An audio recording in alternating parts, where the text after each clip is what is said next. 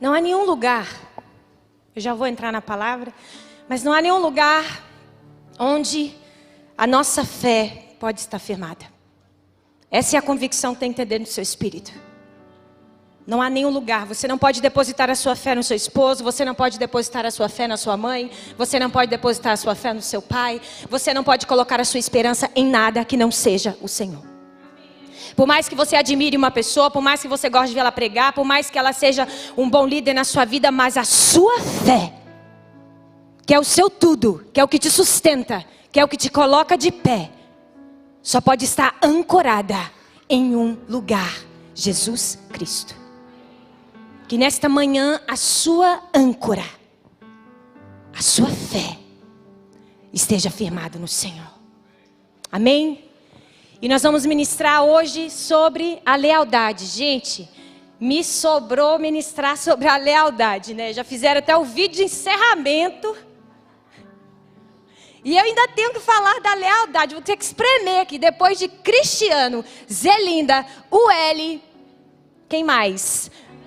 É, Fernanda Sonageri, Lírio, Paulo Ricardo. Eu tenho que falar da lealdade ainda, mas vai sair um arroz e feijão sai, né?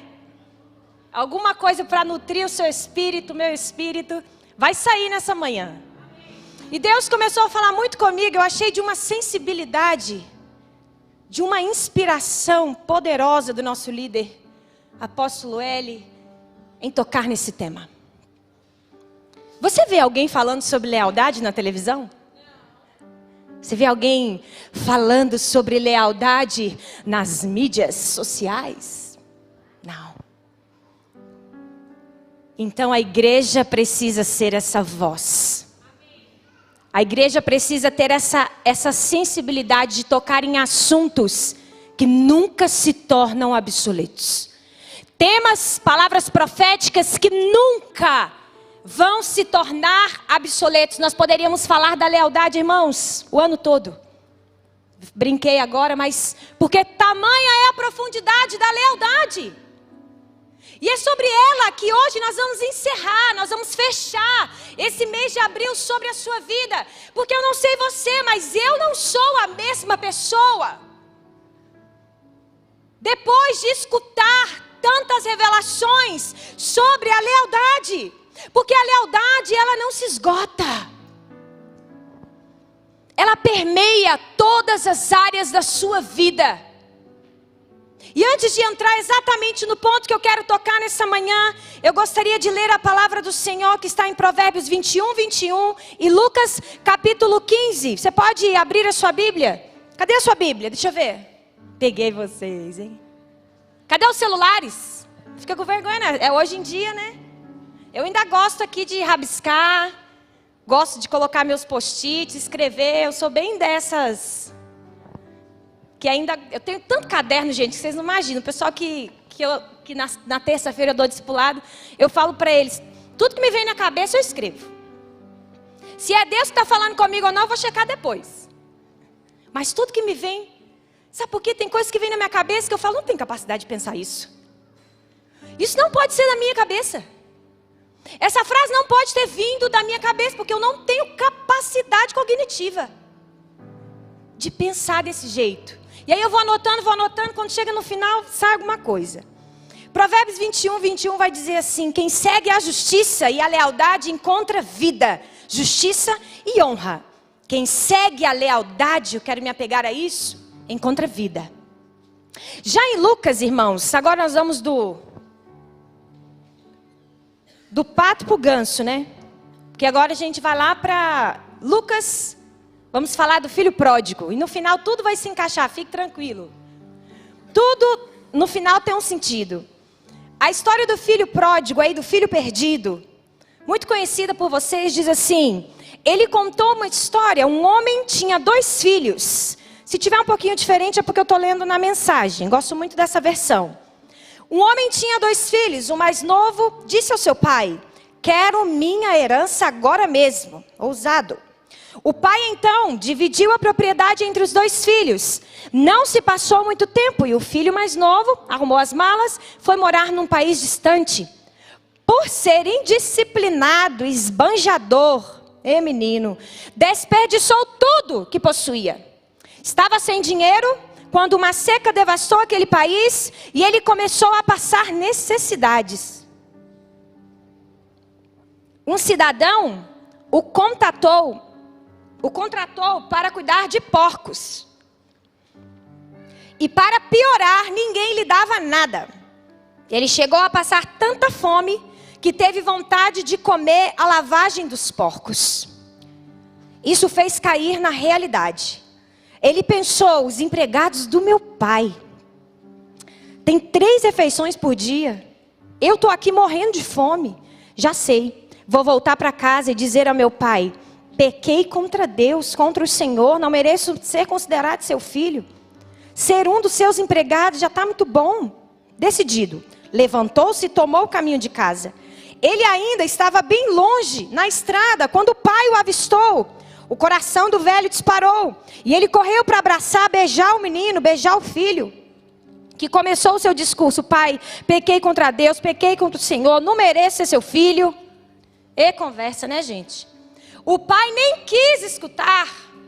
Chamou os empregados e ordenou rápido. Repita comigo, rápido. Traga uma roupa decente para ele. Traga também um anel de família, um par de sandálias. Depois vão buscar uma novilha bem gorda, prepara um churrasco. Essa versão é boa, né? Vamos festejar, vamos nos divertir. Meu filho está aqui, vivo, não está perdido, foi achado e a festa começou. Eu gosto muito dessa versão, gente. Ó, Bíblia, a mensagem. Quem gosta de versão, ela, ela é, é literal, ela não é tão assim diferente, mas é uma boa versão para ampliar um pouco a nossa compreensão. Vamos orar, queridos? Feche seus olhos, Senhor Jesus. Tua presença é tão real. Eu me sinto à vontade em estar nessa casa em ministrar a tua palavra diante do coração dos teus filhos, diante do coração de pessoas que te amam, pessoas que nessa manhã buscam um socorro, buscam uma resposta, buscam uma ajuda, buscam um auxílio, buscam uma, um combustível. E a tua palavra é tão viva, a tua palavra é tão poderosa, Senhor, que quando eu começo a ministrar e eu começo ali a preparar, Senhor, na minha casa, na minha intimidade, o quanto o Senhor já começa a derramar sobre mim, e ali o Senhor começa a falar primeiro ao meu espírito e a tratar comigo. Antes de vir aqui, Senhor, passo por esse ajuste, por esse funil. Por isso eu quero nessa manhã, Pai, ser fiel, ser leal ao que o Senhor me disse. Que eu não contamine a Sua palavra, mas que a Tua palavra saia de maneira pura, genuína, legítima ao coração dos seus filhos nessa manhã. Em nome de Jesus. Queridos, eu quero falar dentro da lealdade nessa manhã. Vou precisar um pouquinho da sua atenção, principalmente nesse início, para que nós possamos fechar uma construção de pensamentos, de ideias, de revelações sobre a lealdade versus a neutralidade. E você vai entender lealdade versus neutralidade. A neutralidade ela é um conceito muito utilizado em várias esferas da nossa vida. Ela tem um ponto de vista aí fora, no mundo e em tantas questões. Tem a neutralidade jurídica, a neutralidade profissional, a neutralidade política, a neutralidade nas profissões. Mas eu quero falar da neutralidade no ponto de vista espiritual para a sua vida, porque ela tem um, um conceito totalmente diferente. A lealdade, ela nos tira da neutralidade. A lealdade ela vem na sua vida, parte da natureza do próprio Deus, impressa uma substância em você para te tirar da neutralidade. A lealdade sempre vem na sua vida para ajustar o seu foco. Para ajustar o meu foco. A lealdade, ela está estritamente vinculada a um valor. Repita comigo, há um valor. E há um propósito específico. Ou seja, a lealdade vai te colocar em movimento. Ela vai te colocar em situações que sim, vai requerer de você movimento. A lealdade te coloca em um caminho. A palavra que nós lemos diz: segue a lealdade. Para seguir, eu tenho que estar caminhando, eu tenho que estar numa estrada, eu tenho que estar numa jornada, eu tenho que estar em um trajeto. Então, a lealdade te coloca num caminho que está reservado para você premiações, perigos que está reservado para você aperfeiçoamento, maturidade. Tudo isso eu encontro no caminho da lealdade. Tudo isso eu encontro vivendo e andando, caminhando, escolhendo estar no caminho da lealdade. Então, a lealdade, Deus estava ministrando a meu coração, ela é um elemento na sua vida que ela provê a nós relações saudáveis e duradouras. Quantos concordam? Que pessoas leais vivem relações saudáveis e relações duradouras. Toda personalidade humana, irmãos, precisa de relações saudáveis. Toda personalidade humana precisa de relações duradouras. Para quê? Para amadurecer. Se eu não estou me relacionando, se eu não estou é, convivendo, debatendo, argumentando, conversando, dialogando, eu não tenho como amadurecer. E aí você começa na tua cabeça a construir comigo, porque nós estamos falando de neutralidade. Que já já nós vamos falar o que é na sua vida ser neutro. O que é na minha vida ser uma pessoa neutra. Então, gente, filhos maduros, filhos leais, eles não entendem a lealdade como um preço a pagar. Entende, Vanessa? Não é um preço que eu tenho que pagar. Ser leal é um preço a pagar. Não, de forma alguma. Mas um caminho a escolher. A lealdade não é um preço a pagar. A lealdade é um caminho a escolher e caminhar sobre ele. Vocês conseguem? Estão aqui comigo? Agora, a neutralidade, ela é a essência do homem moderno que nós temos hoje. A neutralidade é a essência do homem moderno. Filhos de quê? Do relativismo. Filhos do relativismo, ou seja, toda área que eu decidi ser neutra, eu sou relativa. Nada é absoluto. Tudo é relativo, tudo é neutro. E Deus estava ministrando ao meu espírito. Todas as áreas que nós decidimos ser, irmãos, relativos, imparciais, nós não podemos amadurecer.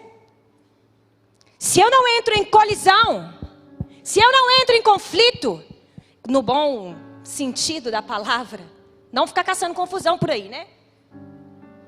Se eu decido o tempo todo, não, eu não abro a minha boca, sou neutro. Eu sou imparcial. Irmãos, nós não amadurecemos.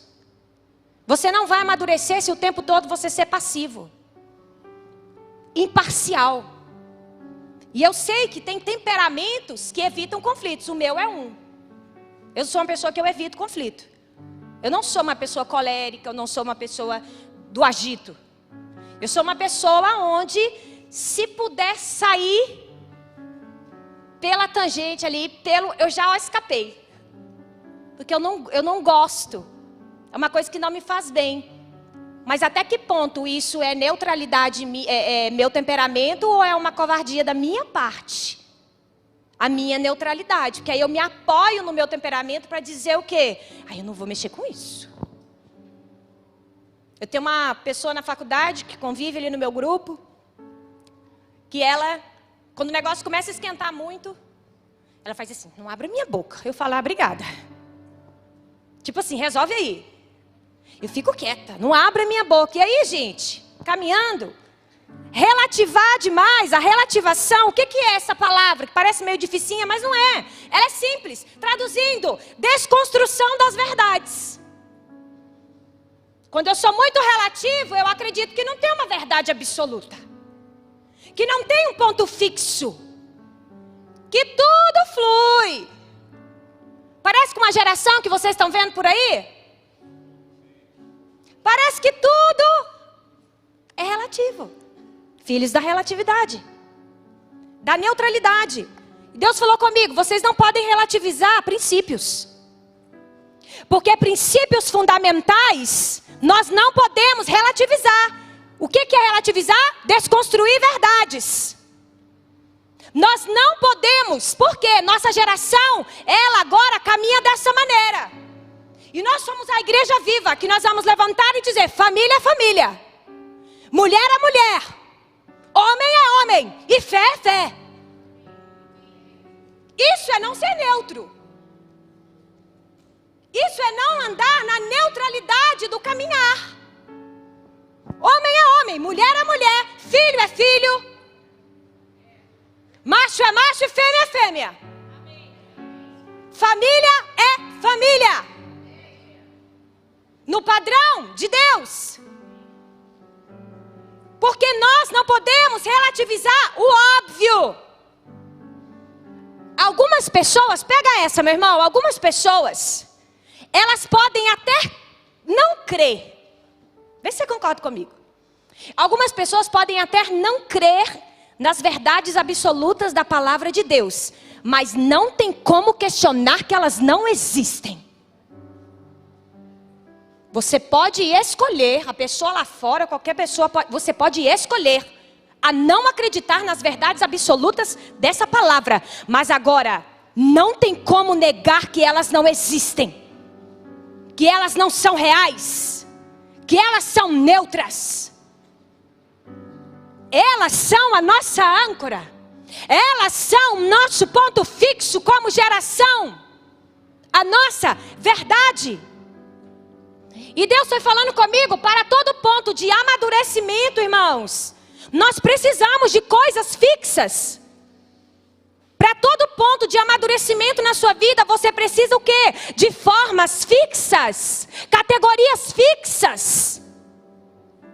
Por quê? Por exemplo, eu quero transformar uma criança que está sendo alfabetizada em um grande escritor. Eu preciso que ela tenha um ponto fixo de quê? De gramática, de construção nesse idioma. Ela precisa ter uma fixação da gramática do idioma que ela quer escrever um livro sobre. Não tem como ser neutro, relativo. A neutralidade, ela vai resistir à lealdade.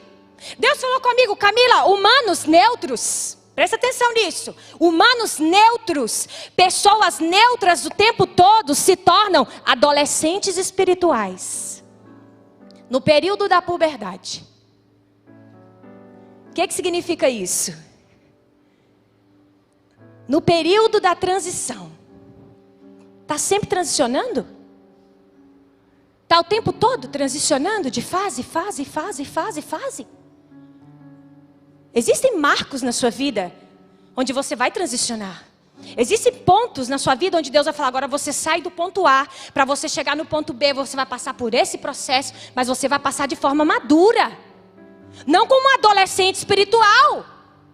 O adolescente, que é a fase da transição, que é a fase do, da dúvida, que é a fase do estou me descobrindo, estou me conhecendo, e é real, todos nós passamos por ela.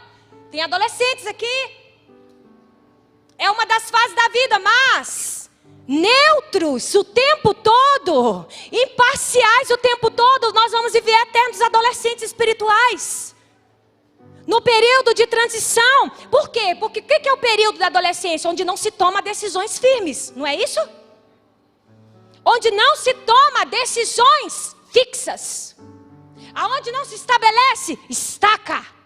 Porque ainda não tem maturidade, nem a nível cerebral, cognitivo, desenvolvimento, para se tomar decisões desses aspectos.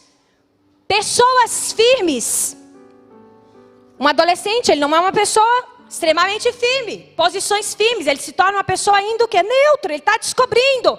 Mas nós, como cristãos, no processo de amadurecimento espiritual, nós não podemos ser eternos adolescentes.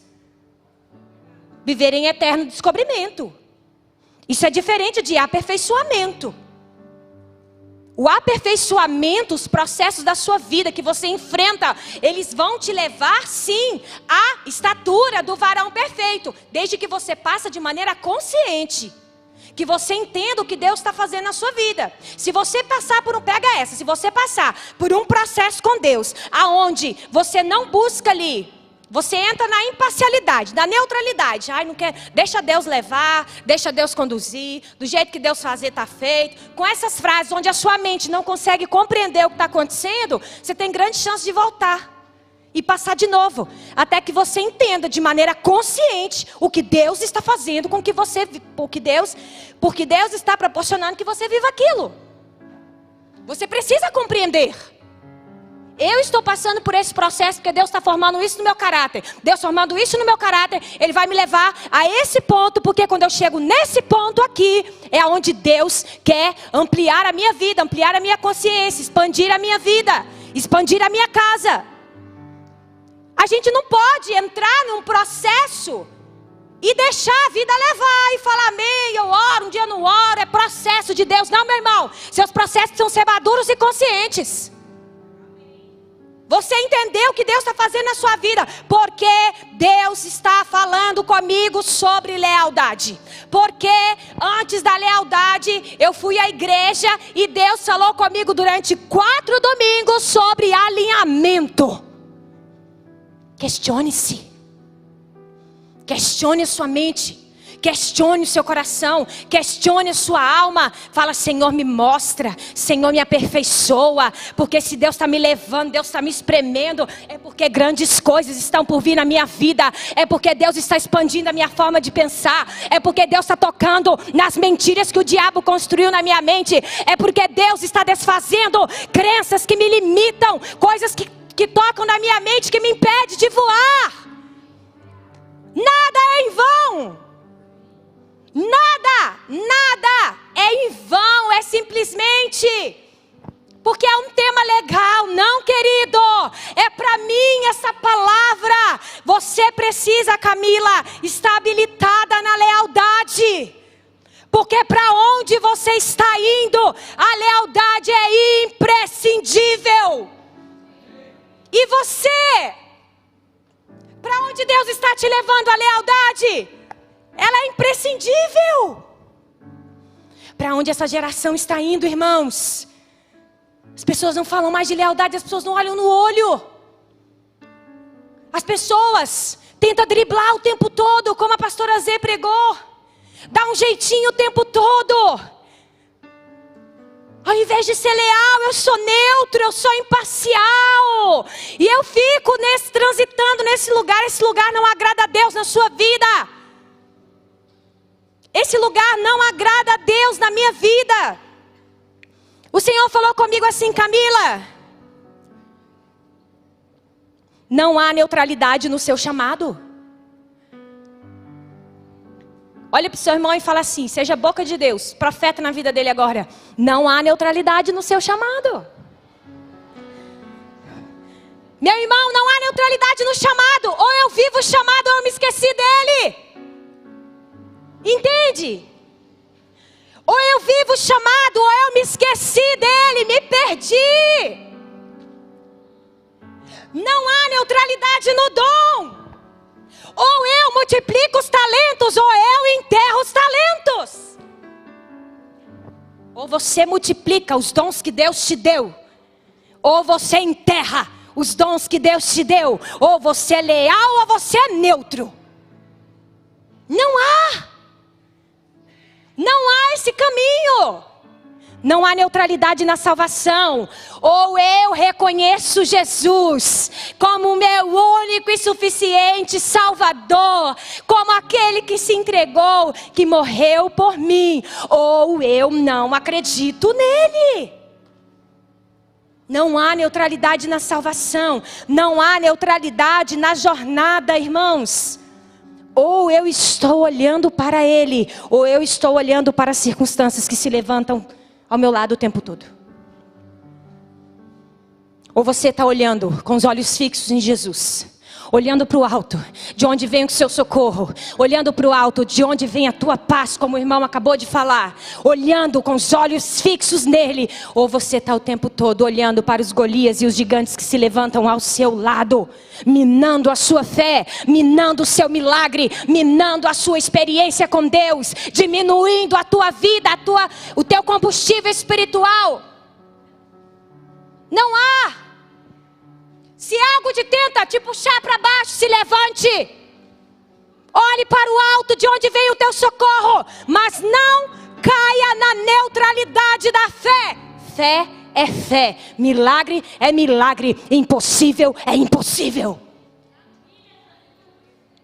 Vocês estão aqui, gente? Dá um amém mais forte, me ajuda.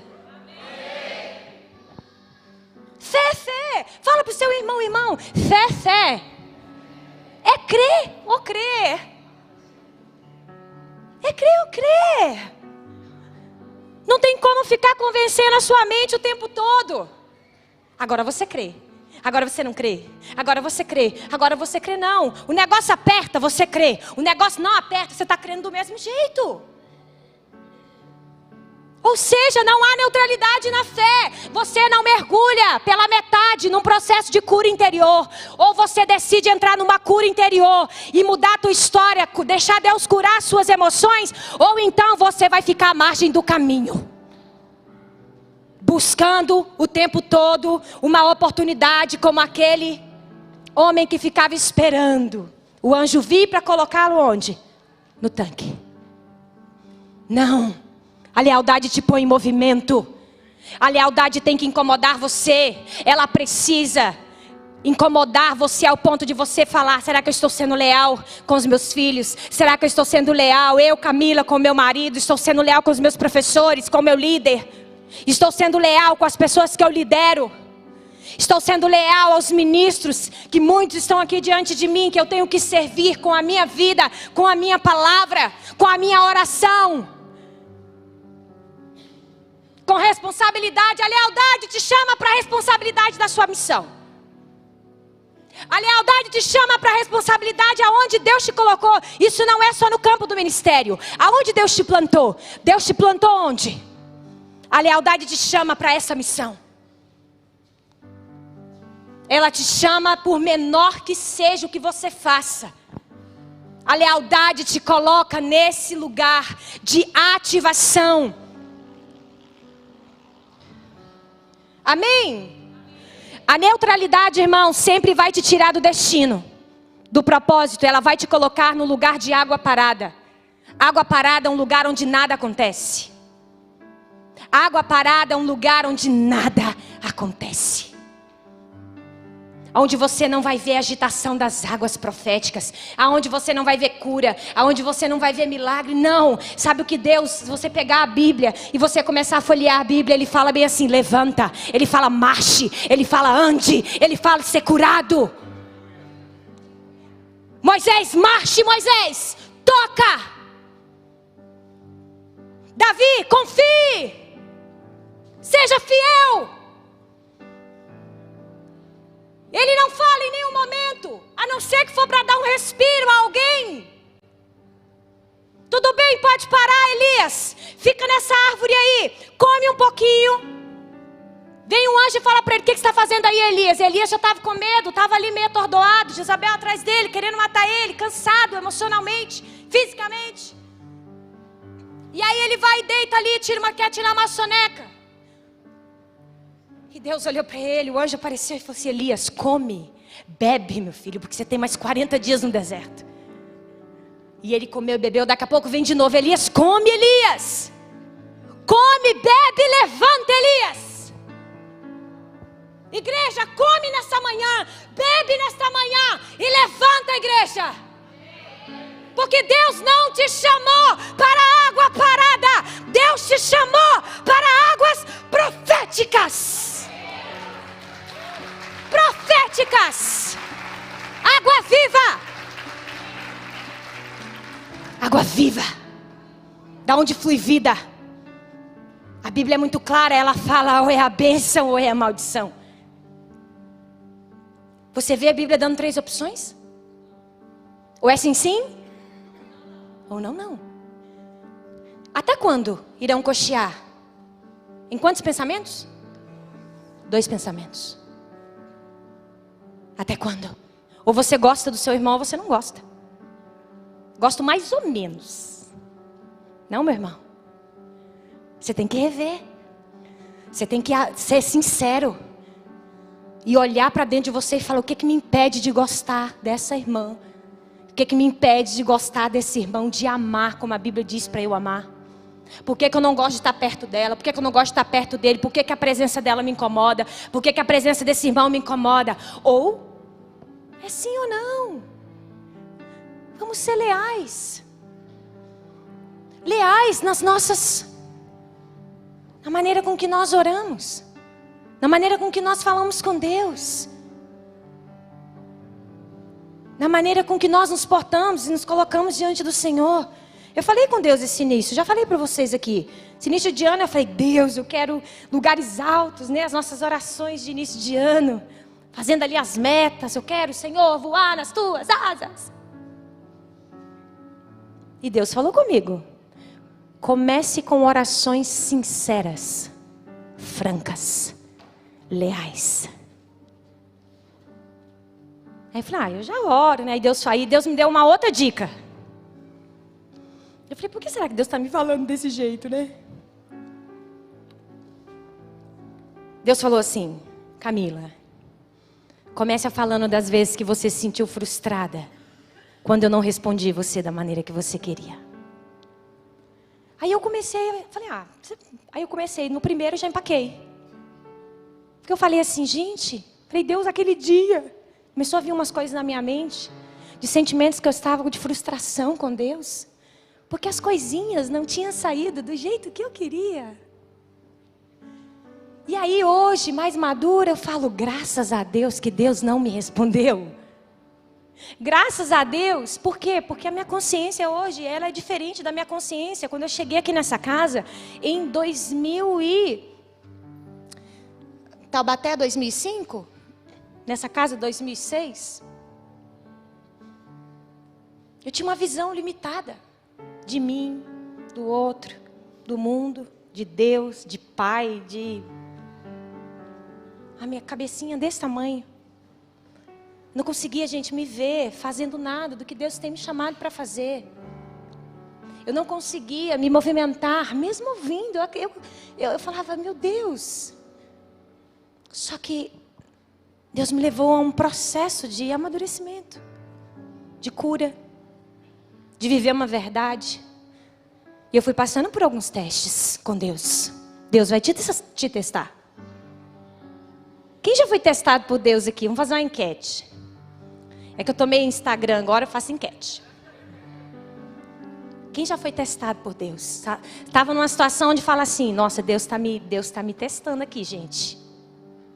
Eu já fui. E é muito bom.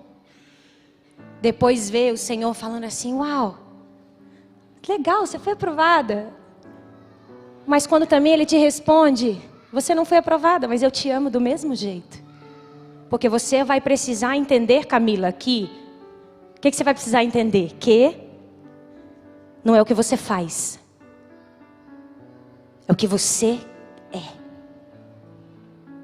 Eu, na minha caminhada com Deus, eu descobri que nada que eu possa fazer pode impressionar Ele. Eu sempre fui muito ativa na igreja. Eu sempre fiz, mesmo quando eu era lá do Espírito Santo, já era cristã.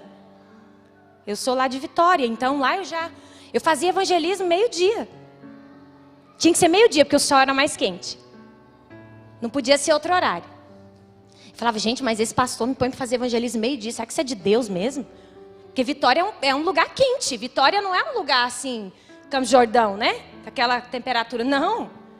E nós íamos de porta em porta, de porta em porta, entregando o papelzinho. Isso me fez crescer muito. Não desconsidero, não desqualifico em nenhum momento. Por quê? Porque tal horário, Deus já me ensinava disciplina, Deus já me ensinava sobre autoridade. Porque tal horário o pastor falava, tem que estar aqui tal horário. Eu ia com a minha biblinha, minha saia. Eu falava, tem que estar lá. Se o pastor falou que tem que estar, tá. Tem que estar. E ali Deus foi o que, gente? Formando. moldando, me ensinando nas pequenas coisas. Eu ia feliz da vida. Era o que me cabia, o que a minha consciência entendia. E era o meu chamado naquele momento. Hoje, Deus expandiu um pouco. Deus expandiu a maneira que o Senhor pode usar a minha vida para eu tocar outras vidas. Ele me dá uma compreensão um pouco maior. E eu tenho dito sim ao Senhor nisso. Por isso, não despreze nada que você passe na sua vida, meu irmão. Não despreze onde você está. Não despreze quem está do seu lado. Não despreze a situação que você está enfrentando. Em tudo, Deus está te moldando. Deus está te ensinando, Deus está te ensinando a disciplinar suas emoções. Deus está te ensinando a você a conhecer mais daquilo que Ele tem para sua vida. Ele está ampliando a sua consciência. Amém?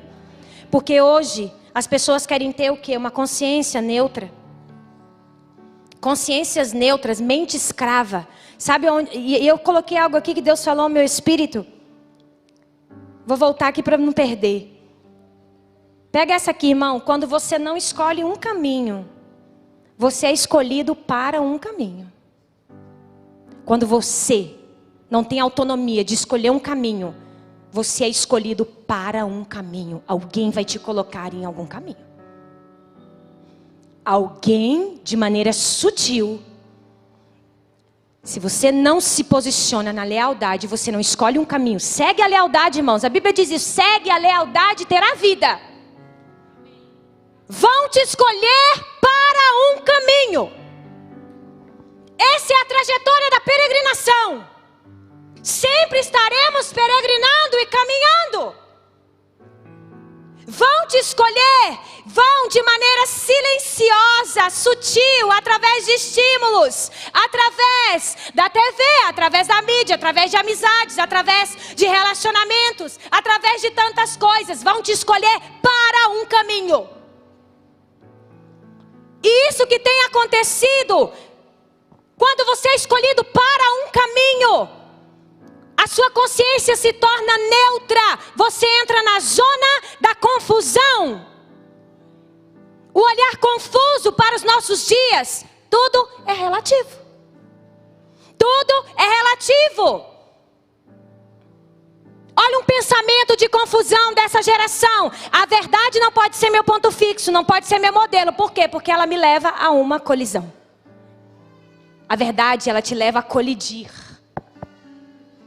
Ela te põe em situações desconfortáveis. Deixa eu te falar uma coisa. Você já viveu a experiência onde as pessoas se incomodam quando você é leal? É impressionante. As pessoas se incomodam quando você se posiciona do lado da verdade.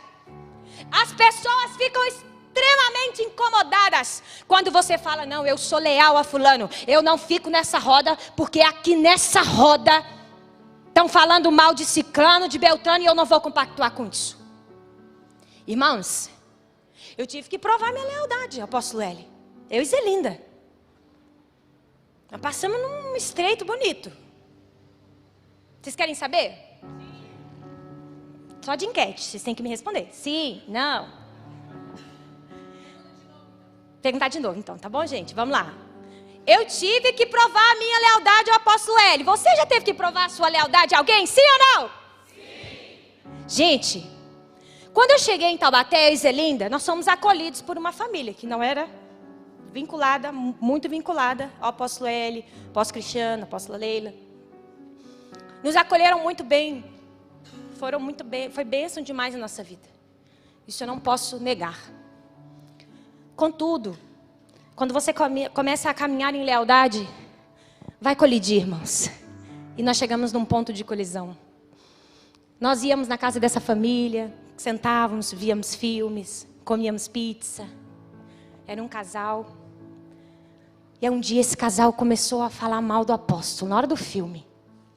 Já olhei aquilo, né? Achei meio esquisito. Falei, ai, não estou gostando disso não. Mas talvez foi um dia, né? Ficar meio neutro aqui, talvez foi um dia. Não tinha tanto vínculo ainda com a P. Aí no segundo dia aumentou o negócio. E começaram, gente. Saímos de lá, eu e Zelinda. Essas pessoas jamais poderiam imaginar que nós iríamos romper. Porque era um vínculo muito forte. E aí, nós fomos até essa casa, conversamos eu e a Zê. Falei, Zê, a Zê também conversou. Falamos, Zê, não tem como.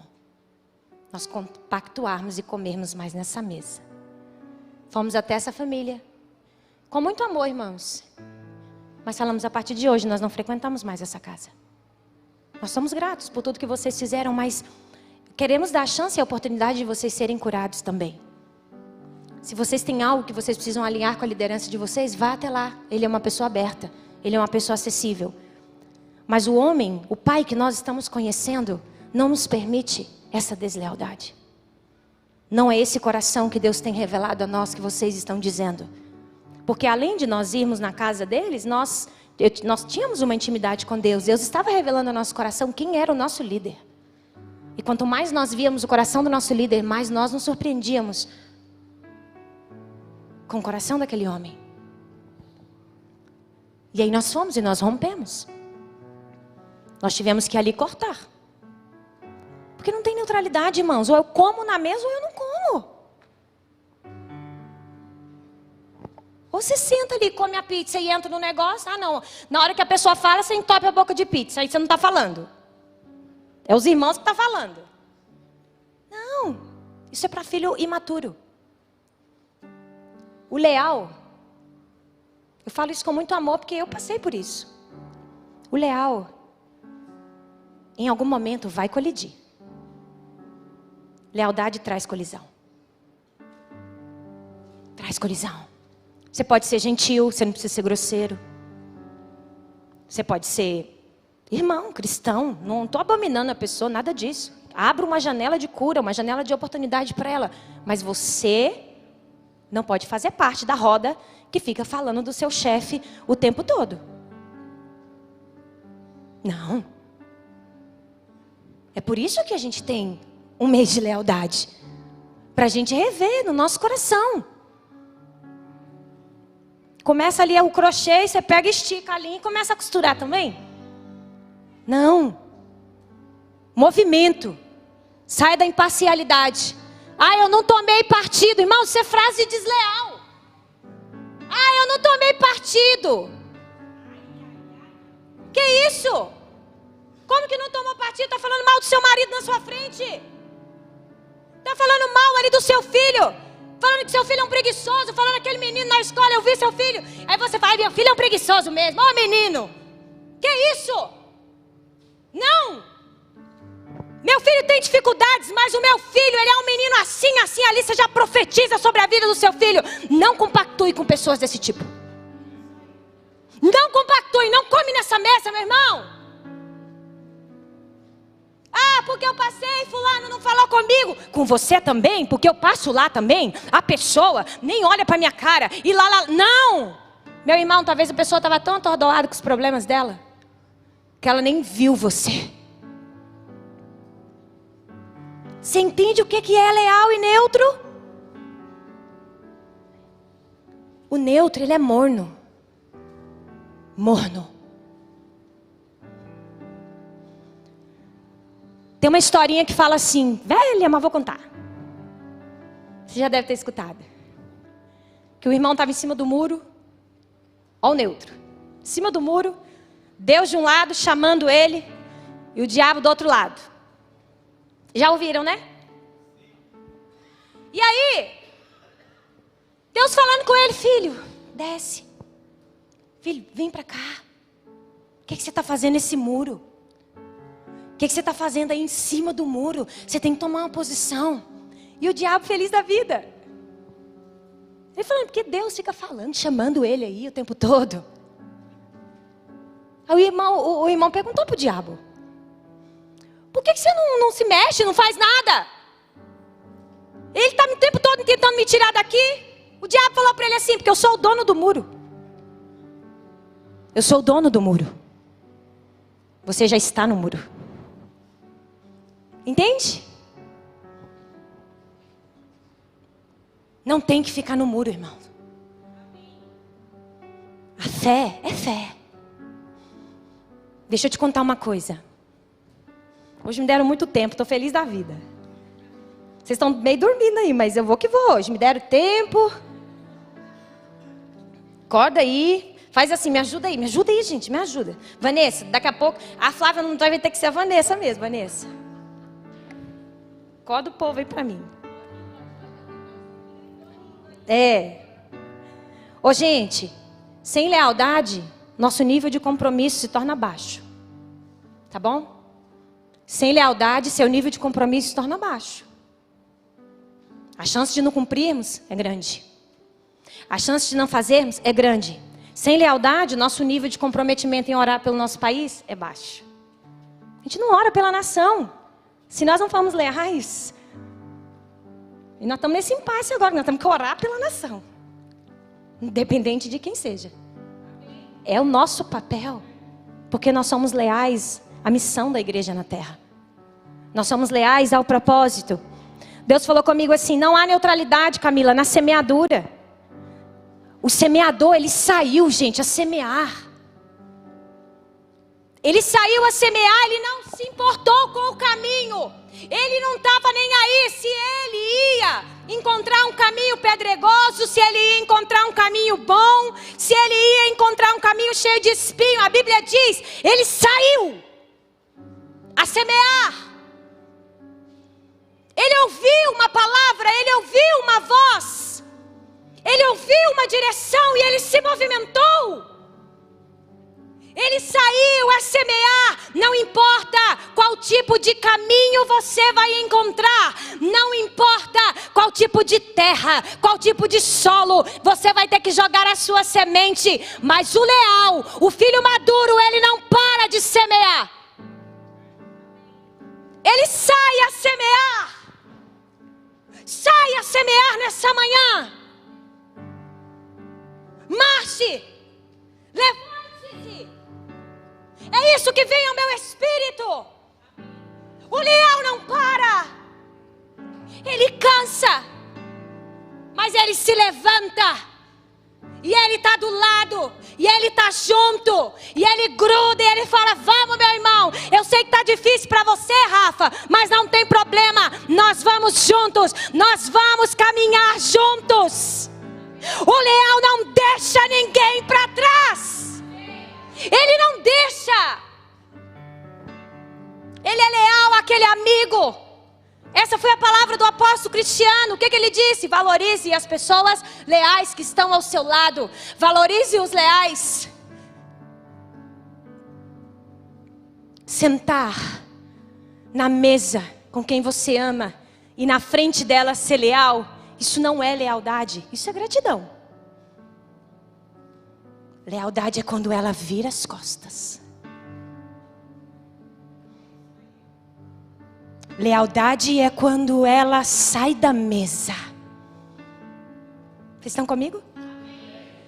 É quando eu sento ali com a Vanessa, discipulo, lidero, converso. Vanessa, o profético é assim, Vanessa. A gente tem que se mover dessa maneira. Quando a Vanessa levanta, que eu demonstro lealdade a ela. Ela é uma profeta de Deus. É assim. Você pode ser grato pelo irmão que está na sua frente. Mas isso não é honra. Honra é nas costas. Amém? Amém. Lealdade é atrás. Vão pegando, irmãos. Pegando no seu espírito. Não vou demorar muito mais não. Estava falando da semeadura, né? Nós precisamos ser leais ao propósito da igreja. Não importa o caminho, semeia. Deus falou comigo, Camila, sabe por que não há neutralidade na fé? Falei, por que Deus? Aí ele me falou de Noé. Eu amo estudar a história de Noé. Por quê? Quando Deus falou com Noé, ele disse: constrói um barco. Isso é lealdade, a palavra profética. Amém? Constrói um barco. Constrói uma arca, você vai colocar assim, assim, assim, vai fazer com essa medida. Ele poderia ser imparcial. Ele poderia ser neutro. Ele poderia não acreditar. Ele poderia falar: Eu, eu nem sei o que é chuva. Mas o leal, ele entende que fé é fé. começou a construir. E ele começou a ser chamado de louco. E ele começou ali a ser zombado pelas pessoas que passavam. Mas ele não parou, porque o leal é fiel à palavra profética. Ele acredita, meu irmão. Podem as pessoas falar que você é louco. Podem as pessoas do seu lado não acreditar nos sonhos que Deus te deu. Podem as pessoas falar que você está fora da casinha. Mas se Deus te prometeu, se Deus falou com você, se Deus te, está te direcionando, se levante, creia e não pare. Construa o teu barco. Construa a sua arca. Não pare. Acredite. Seja leal como Noé foi à palavra profética. Porque a palavra profética, ela não afeta só você. Ela afeta todos que estão à sua volta. Depois todos querem entrar. Depois que a chuva cai, meu irmão, isso não é fé. Fé enquanto a chuva não caiu. Fé é enquanto está todo mundo zombando e nós estamos crendo. Depois que começa a cair as gotinhas de chuva, todo mundo bate na arca e fala: Noé, abre, abre, Noé, a água está subindo. Abre, Noé, a gente vai morrer. Abre, Noé, a gente tem que entrar nessa arca. E a arca já estava fechada pelo próprio Deus. Porque há um tempo de você honrar a palavra, há um tempo de você honrar em lealdade aquilo que Deus está te convocando. Agora é a hora da igreja. A igreja não pode perder esse time. A igreja não pode perder esse tempo. É agora que ela se posiciona na lealdade, porque para a igreja nada é relativo. Existe uma verdade, existe um caminho e nós não somos filhos do relativismo. Nós somos filhos da verdade.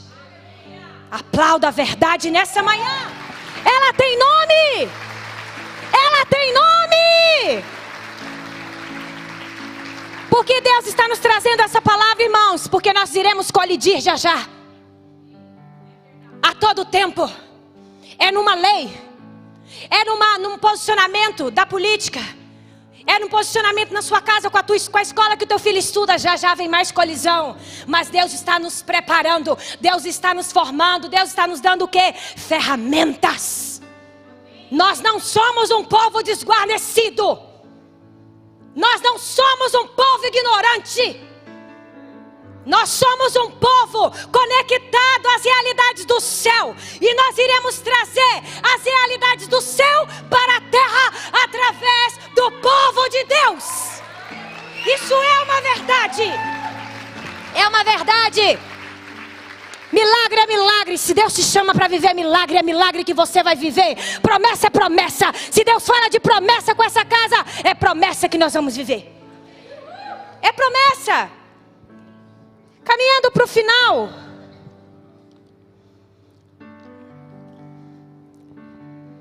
O Senhor quer nos levar a esse lugar. Irmãos, nós precisamos entender quem nós somos de verdade. Porque o povo acha que nós somos um bando de coitadinho. Quem está cansado desse lugar? Você está no meio corporativo, quando você fala que é cristão, ih, você está atendendo gente lá no seu consultório. Ah, você é um pastor. Ih! Ai, irmãos. Deus tem ampliado a minha consciência de quem eu sou. Eu tive que vir para essa casa para passar por uma desconstrução muito profunda das mentiras do diabo. E eu creio que nessa manhã as mentiras do diabo sobre a sua vida vão cair. As mentiras do diabo sobre quem você é vai cair.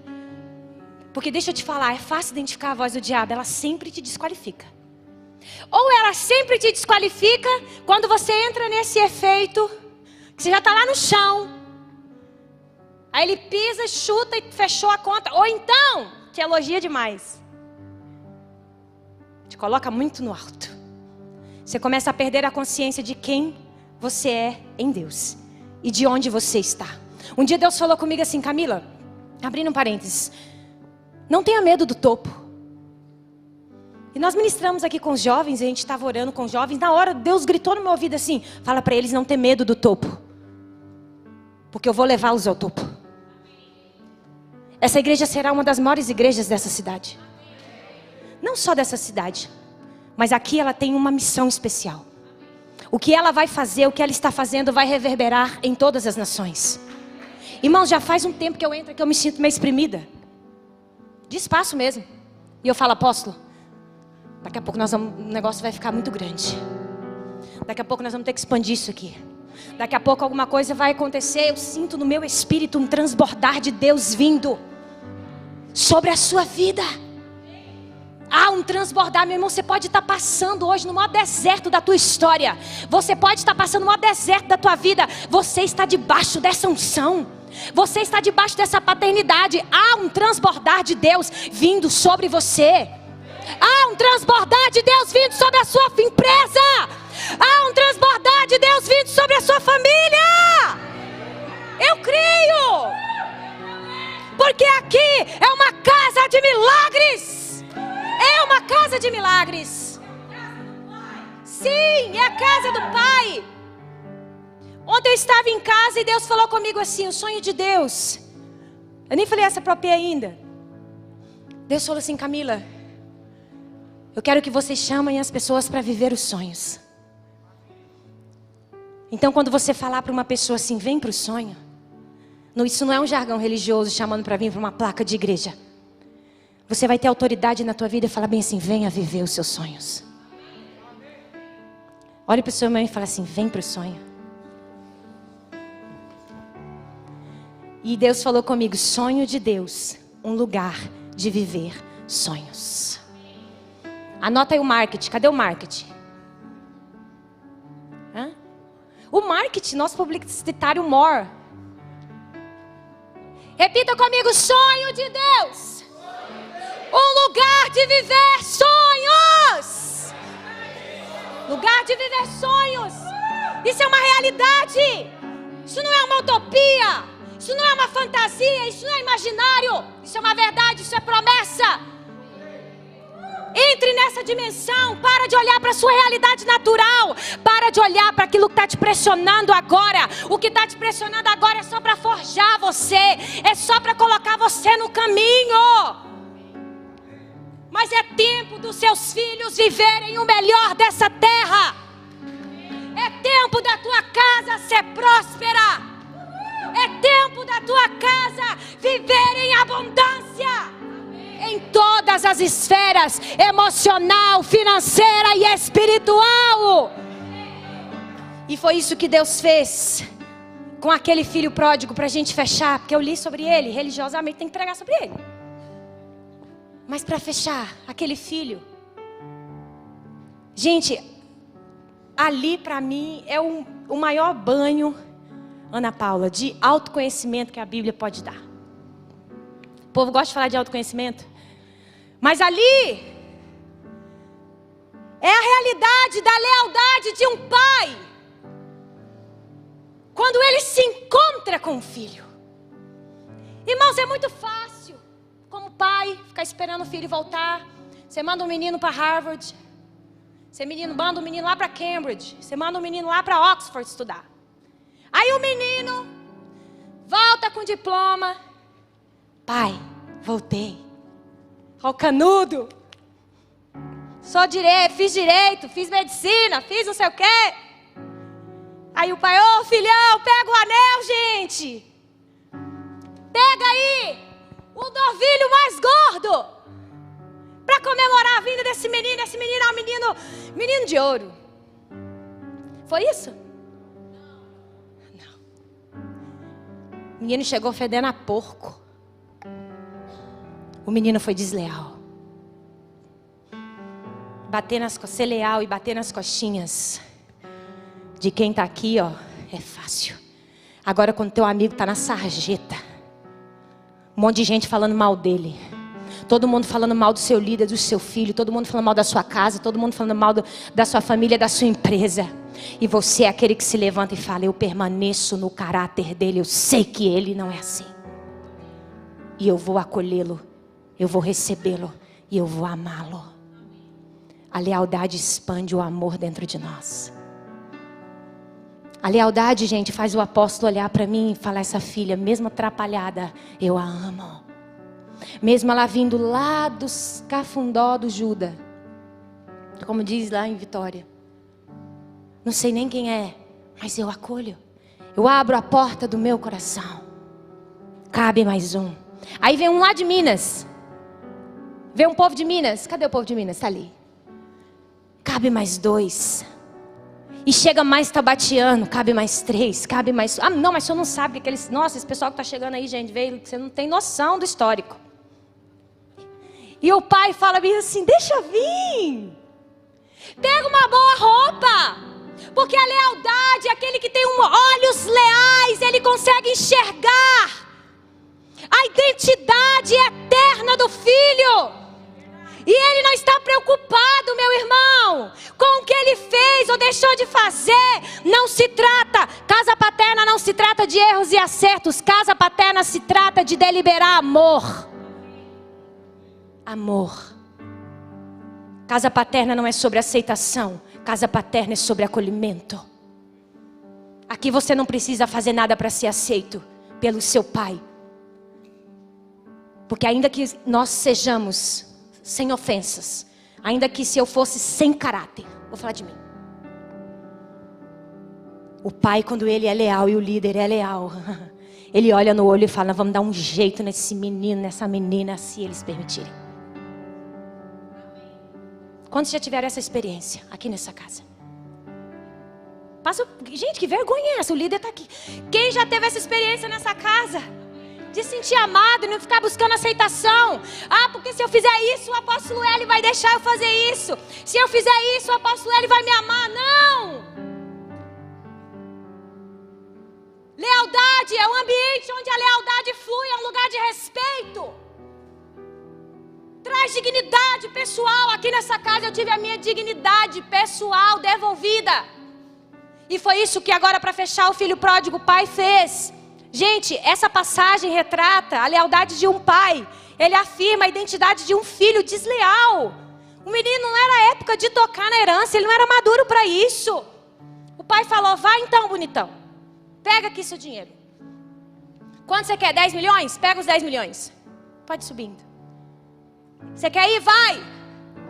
A Bíblia fala que ele foi indisciplinado.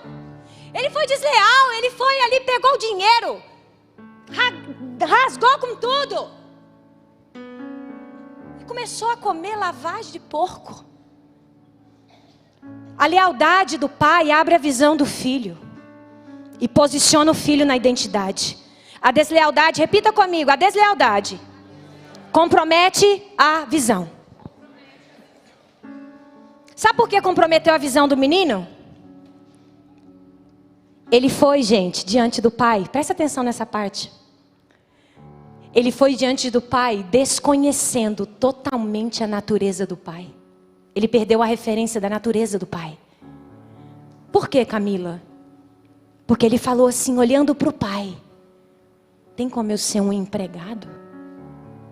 Quando eu peço para o meu pai para eu ser um empregado, eu perdi a referência da misericórdia dele, da graça. Eu não vejo mais a beleza da graça nele, da bondade da misericórdia. Tem como eu ser? Eu sei, ele estava se sentindo extremamente sujo. Mas ele perdeu completamente, ele podia pular no pescoço do pai. Eu, se eu fizesse, eu pisar no tomate aí, enroscar o negócio, eu vou entrar na sala do apóstolo e eu vou pular no pescoço dele. Eu não vou chegar assim, apóstolo, com essa revelação de hoje. Tem como se eu me colocar ali só para, sei lá, fazer o quê? Não, eu vou pular e falar assim: ah, ah, tem como eu ser reconstruída no colo do meu pai. Porque o pai é leal. A nossa visão é distorcida, irmãos. Mas o pai permanece leal, porque ele vê a identidade eterna na sua vida. Por isso eu quero desconstruir as mentiras do diabo na sua vida nessa manhã. Porque se tem uma área que o diabo tentou tocar na minha vida e tocou por muito tempo, e como um carro, eu peguei e coloquei a minha vida no neutro, no ponto morto, foi em três categorias. quem eu sou, a minha capacidade e o meu valor. Essas três áreas precisou ser restauradas nessa casa na minha vida. Porque eu não sabia quem eu era, eu não sabia do que eu era capaz, e eu não sabia o meu valor. O que eu merecia ter.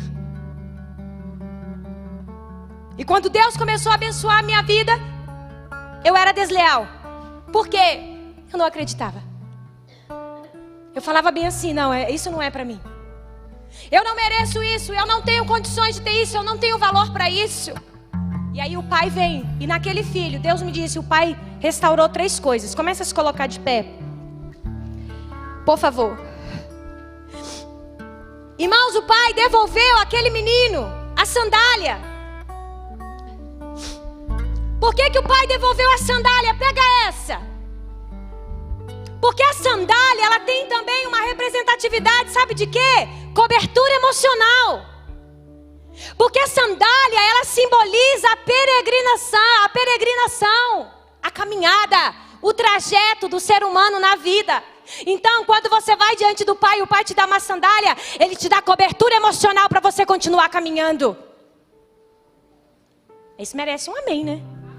Essa foi suada. É, Cobertura emocional, o anel. O que, que significa o anel? Símbolo de valor do filho, do pertencimento. O pai devolve o senso de valor. O pai devolve aquele lugar de pertencer a algum lugar, a uma origem.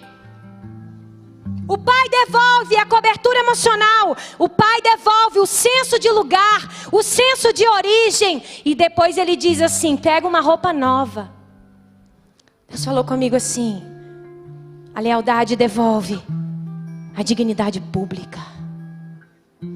O pai devolveu a sensação de dignidade autopessoal àquele filho.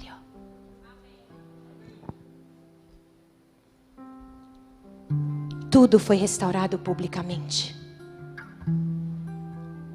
Quando você passa, quando você escolhe andar em lealdade, você passa pela natureza do Pai, para conhecer a si mesmo e para conhecer ainda mais o seu Pai. A lealdade é um caminho que se escolhe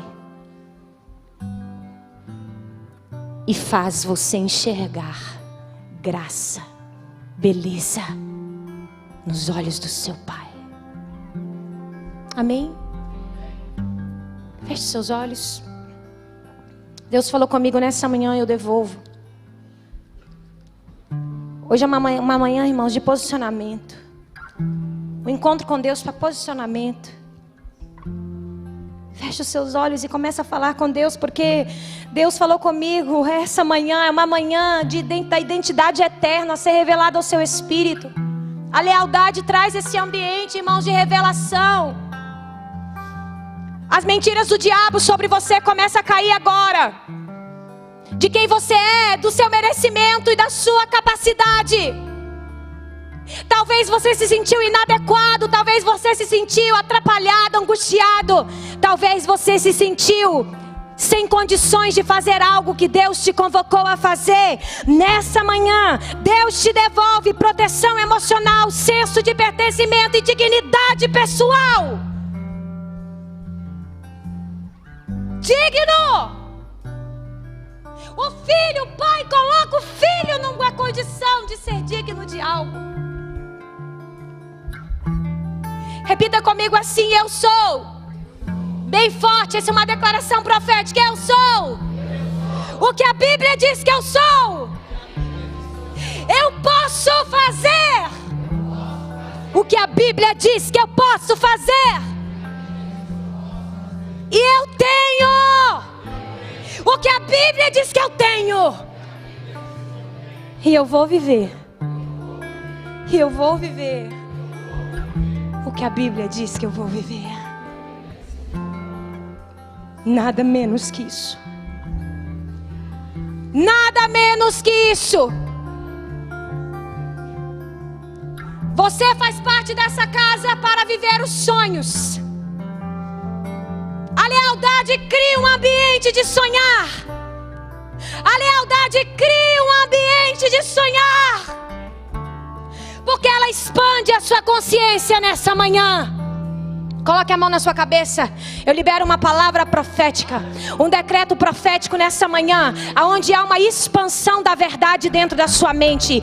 Toda incapacidade, toda falta de merecimento, toda falta de dignidade que você sentia, toda falta de pertencimento, eu declaro sobre a sua vida: mentiras caem agora. Agora, agora essas cadeias e essas amarras, essas crenças caem caem.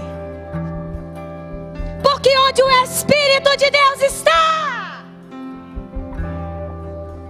onde o Espírito de Deus está, Ele está aí. Ele está aí, meu irmão. Aí não há neutralidade. Onde o Espírito de Deus está, aí a liberdade. Ega, sua mão ao céu e aplauda o Senhor bem forte nessa manhã. Aplauda o Senhor bem forte nessa manhã. Ele é digno.